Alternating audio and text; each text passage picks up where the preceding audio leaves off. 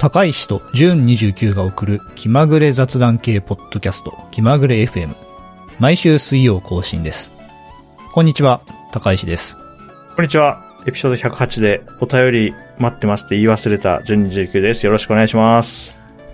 はい今日は109エピソード109をお届けしていきますはい。はい、えー、最近なんですけれどもはい。まあここ5年6年うーんぐらいではい。一番これもっと早くやっとけばよかったなーっていうね なんだ？ことがあったんで、あの、それをね、お話ししたいと思うんですけれども。よほどだぞ、これ。まあ何かというとですね、スイカのオートチャージ設定ですね。あー、あ、やってなかった、むしろ。それにちょっとびっくり。そう、やってなかったんですよ。なんかやってそうですけどね、高橋さん、そういうのね。結構、調べなぜかやってやりそてう。うん。なくて。で、先月ぐらいかなあの、ビューカードね、クレジットカードのビューカードを作って、はい。で、僕 iPhone のウォレットで、あの、スイカ使ってるんですけど、そこでえオートチャージの設定をしたらですね、はい。まあ、これがすごい。何もしなくても、こう、一定、そのチャージされている金額がね、一定以下になったら自動的に、えービューカードかはいはいらチャージしてくれるわけですよ。いやー、わかりました。僕も、都内にいる時はやってましたよ、実は。いやー、スイカ使い始めて多分ね、5、6年経つんですけどね。もっと早くやっとけばよかったなーって。あれ、ありますよね。我々の仕事だとね、なんか自動化、いざ自動化終わるとね、今まで手で何をやってたんだっていう 気持ちになる瞬間っていうのは、まあまあ、毎年ありますよね。そうそうそう。うんまあ、それまでその、少なくなってきたなーっていうのは大体、あのー、改札通るときにわかるんで、はいはいはい。じゃあ、電車待ってる時にちょろっとこう、チャはいはいはいージして、困ってはなかったんですけど、はい。はい。まあ、いざオートチャージが有効になるとですよ。なんでそんな無駄なことをこうしていたのかと。う んそんなに難しい判断もないですからね。そうそうそう。一律でいい。ああ、なるほどい。やー、そういうわけなんでね、はいあの、オートチャージ設定してない人は絶対これはやるといいと思います。あそうだ。あ、僕ね、なんかね、私はやってましたよっていう、こう、先輩ずらちょっとしながら、はははとか言って聞いてましたけど、あの、オートチャージのトリガーって改札通るときじゃないですか。そうですよね。なので、那須塩原に来て、電車乗らなくなったんおで、今は手動チャージ税ですよ、僕。だって、改札通んないんだもん。本当に。悲しい。悲しいよ、これ本当に。だから今、あの、楽天ペイのアプリ経由で、うん、あの、あ、減ってきた。コンビニでちょっとスイカでお買い物して減ってきたなと思ったら、あの、手動でやってますね。結構あれ、うんしかもなんか待ち時間もか結構かかるというか、あ結構、なんか 1, 1分2分かかりますね、アプリね。ちょっとチャージ時間かかりますねだか。らね、シュビシュビしてないですよね。いやー、だから、そうそうそまあ、改札通んないからな。まあ、しょうがない。かに那須塩原はしょうがない、これは。まあ、じゃあ、あの、改札を通って、このスイカをね、普段から使っている人は、ぜひ、オートチャージ設定してみてください。都内ならもうやった方がいいと思いますね。そう。はい。さあ、これがね、僕の、うんあの、近況だったわけですが、ジュンさんはどうでしょうか？あ、はい、私ですね、今、那須塩原市というところにね、先ほど申し上げた通り、あの、電車乗らない生活をしてるんですけれども、えー先日、あの、3月に3連休あったじゃないですか。いつだあありましたね春分、春分の日の3連休うん。うん。あの3日間がですね、えっ、と、那須ハイランドパークという、いわゆる遊園地、那須地方にある遊園地が、えっと、那須塩原市民、那須町の町民、大田原市の市民は、入場料無料っていう3日間だったんですよ。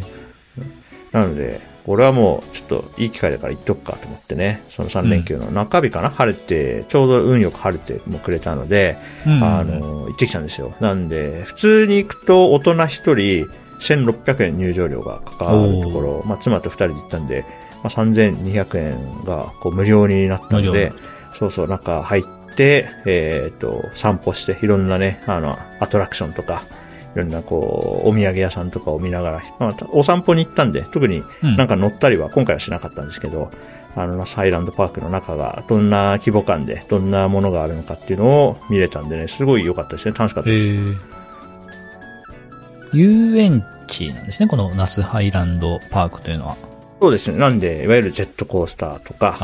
観覧車とかっていうのが、えーまあ、ハイランドっていうのは多分その、なんで、高知ちょっと標高の高いところにあるっていうことなんで、で、この日ね、まあ、晴れてたんで、ああ、今日バッチリじゃんって言って、行こうって言って、で、行く前に、まあよく行ってる近所のコンビニに車で寄って、お茶でも買って、まあ、車で20分ぐらい、20分30分行ったところにあるんで、まあ飲み物でも買って出発するかって言ってコンビニ寄ったら、まあよくお話し相手くれる店員さんがいたので、あ、これからナスハイランドパーク行くんですよって言ったら、そんな格好じゃ寒いよみたいなこと言われて。あの、ちょっとね、山の方にあるんで、あのー地上と気温が違うということを、そこで教えてもらって、で一回家に帰って、少し厚着をして、向かったら、もうそのアドバイスに、本当に救われたなと思いましたね。結構、温度違いましたね。なるほどね。うん。あれは良かったな。あの、地域の人、だから多分この辺で生まれ育った人はみんな、ナスハイランドパークはちょっと寒いっていうのをあ知っていて、それを適切に教えてもらえたんで、あうん本当にね、あの、いい一日だったなと思いますね、そこも含めて。それやっぱそのコンビニのね、店員の方とそういうちょっとした話をする関係性を作っていなければ、うん。そのことを教えてもらえず、そうそう。現地についてを震えることになったわけですよね。うん。で、さっさと帰ろうとか言って、多分、多分30分もしないで帰ってた可能性ありますね、薄着だとね。めっちゃ寒かったんで。うん、あ、そんな寒かったんですね。いや、もう結構だから 5, 5度とか違うんじゃないかな。だいぶでしたよ。だから、あ、晴れてるし、今日はあったかいし、春っぽくなってきたねってテンションで行ったんで、うんあのまま行ってたら危なかったですね何も楽しめずに、あの、あんまりいい思い出にならなかった可能性もあるんで、あ、それはもうコンビニの店員の方に感謝ですね。感謝ですね。はい。なんで、今度はアトラクション乗りに行ってもいいかな。なんか値段感と、う。えっ、と、中身も分かったんで、えーちょっと行きたいなとまた思ってます。気まぐれ FM。気まぐれ FM? 気まぐれ FM。気まぐれ FM。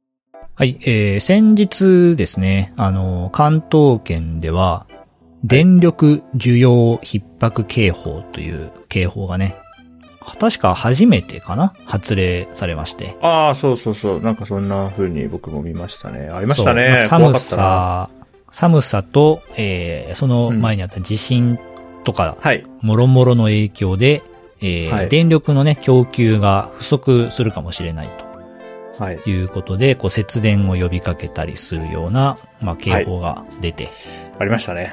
はい。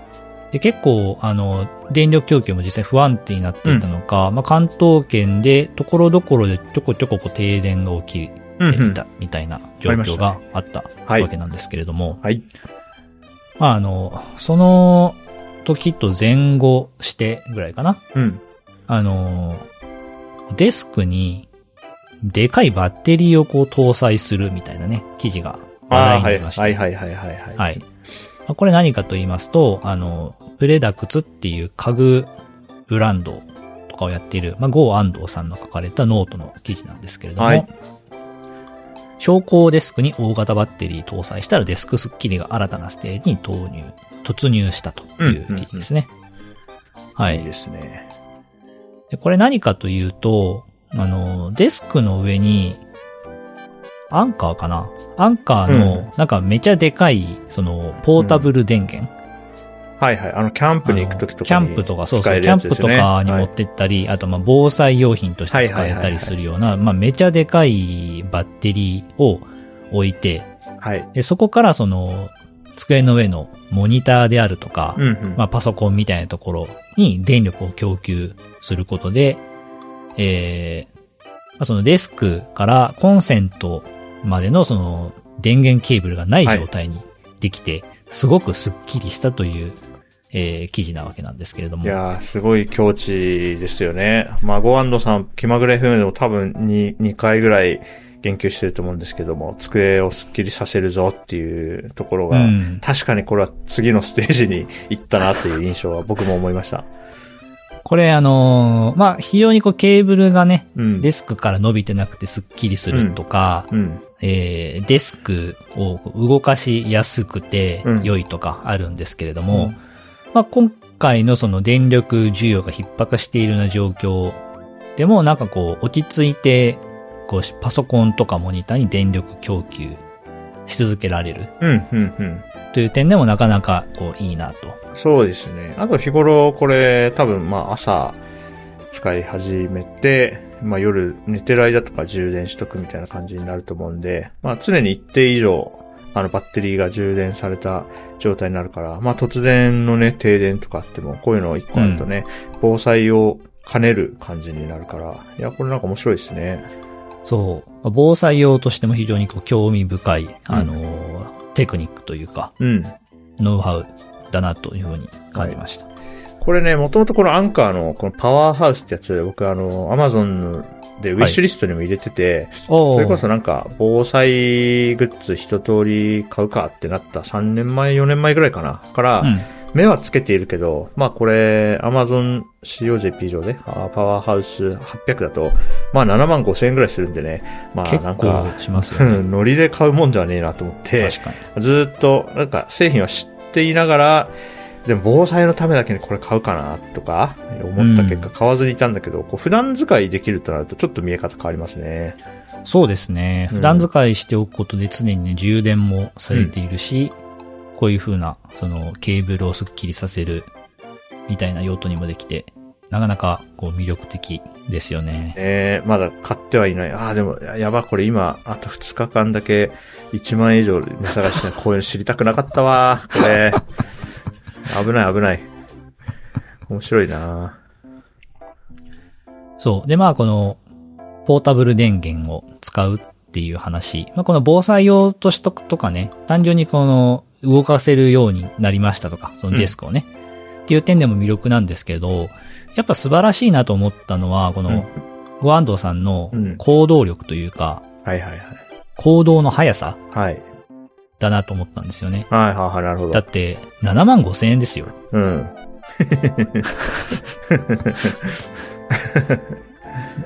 7万5千円の、その、ポータブル電源、はい、机に置けば、うん、ケーブルなくせるんじゃないかっていうのを、うん、3月15日に思いついてるんですよね。うん、はいはいはい。で、翌朝にはバッテリーが届いていると。うん。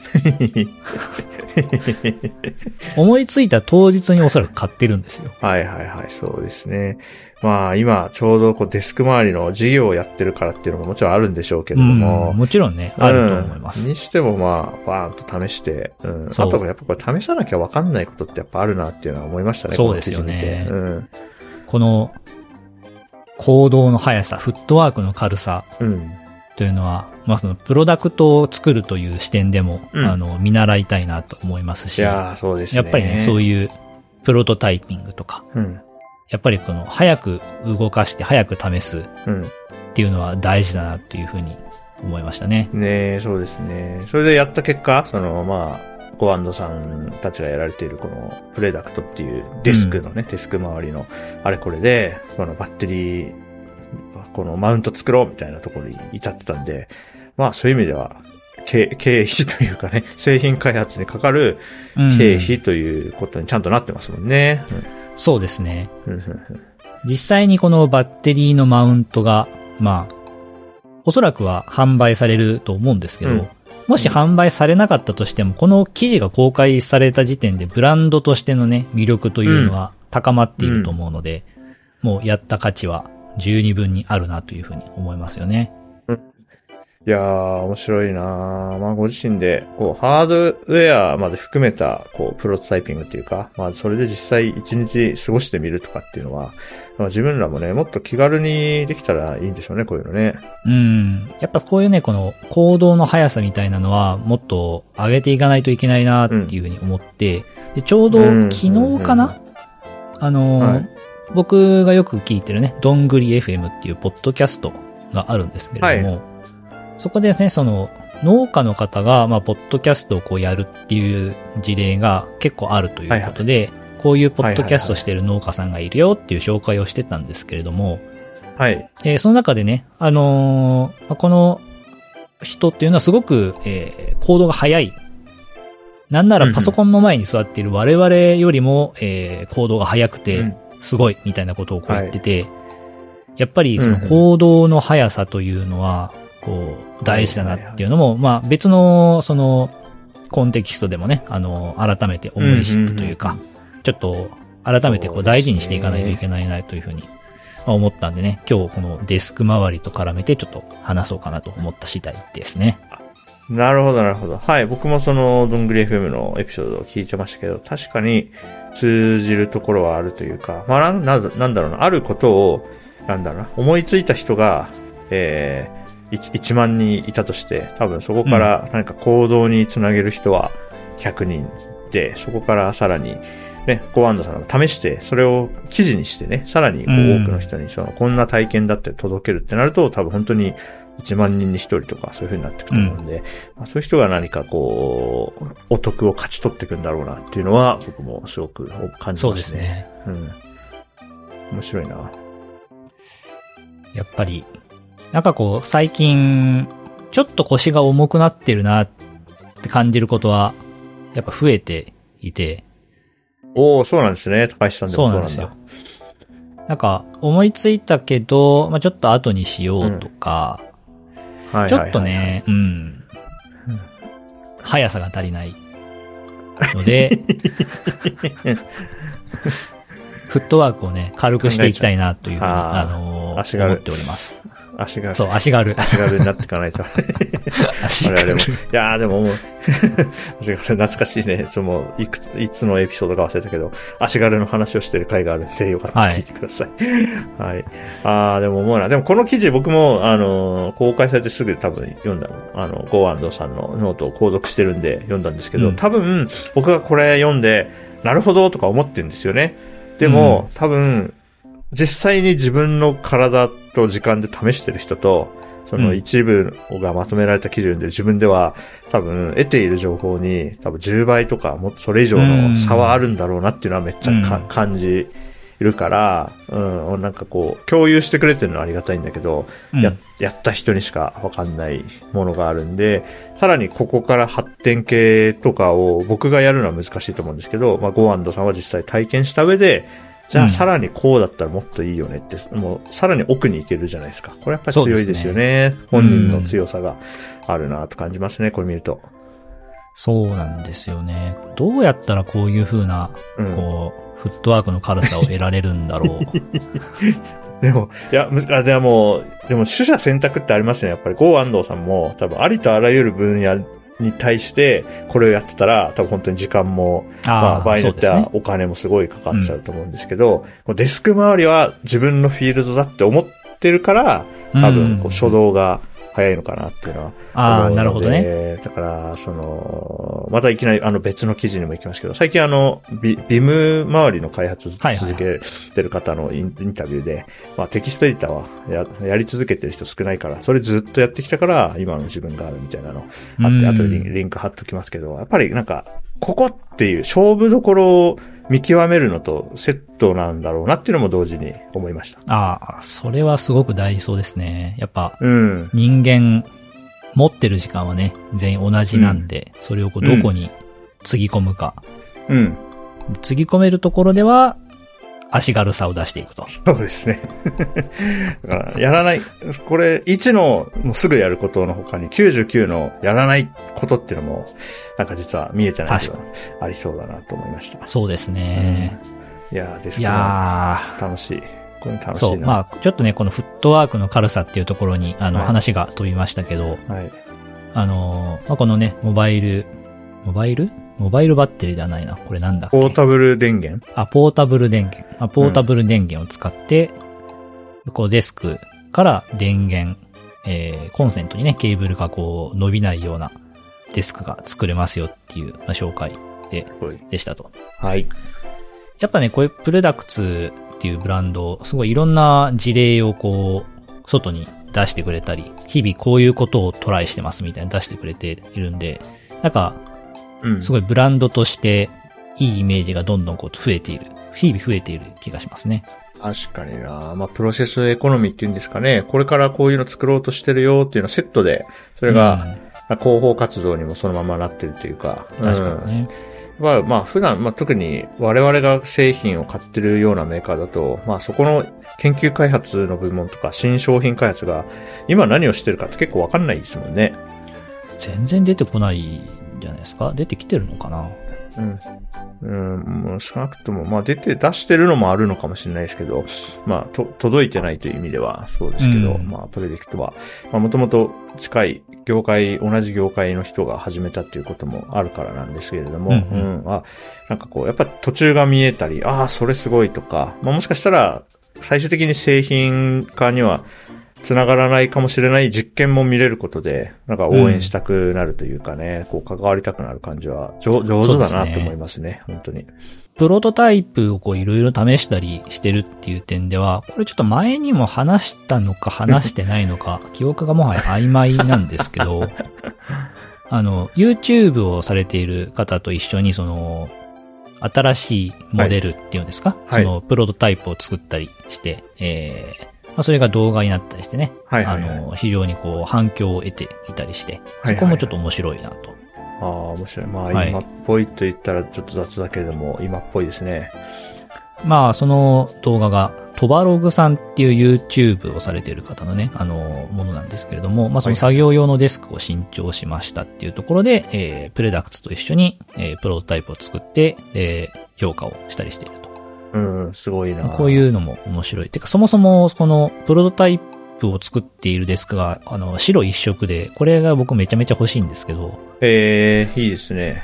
なんか、そういう、あ、こういうバージョンもあるんだみたいなのをね、別の動線から知ることができるのも魅力だなというふうに思いました。いやー、本当になんか、なんだろうな、今の消費者が、ちゃんと知りたいと思うようなことをこう先回りで出してくれてるというか、うん、そんな感じはしますね。うん身近に感じるのがすごいなそうですよね。うん。